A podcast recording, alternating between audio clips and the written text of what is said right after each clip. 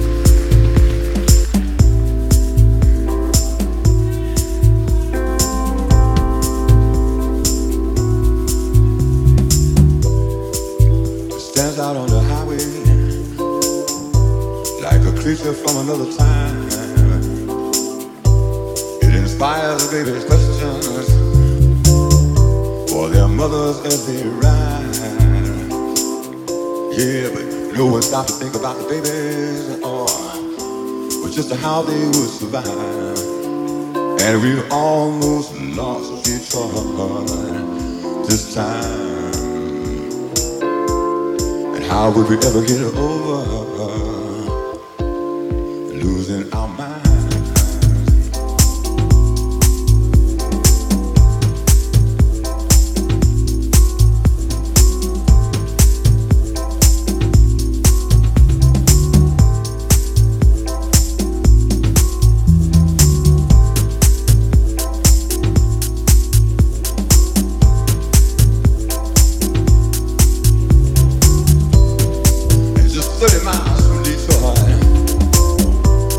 Built a giant power station.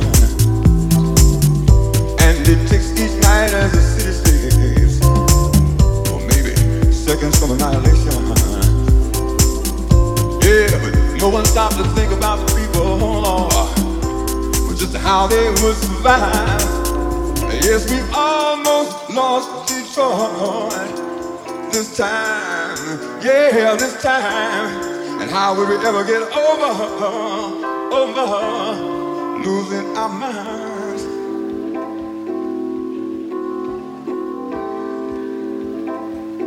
You see, almost lost Detroit. That time, say, well, almost lost Detroit.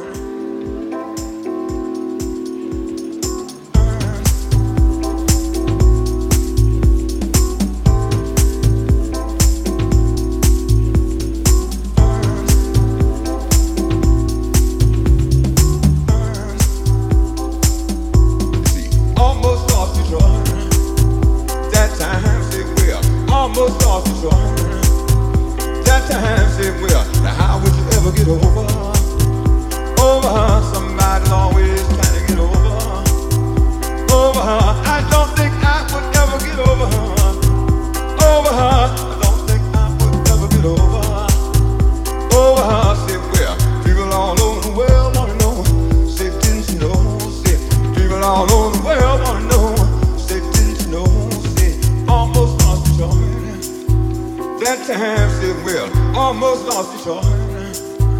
That time it will almost lost control.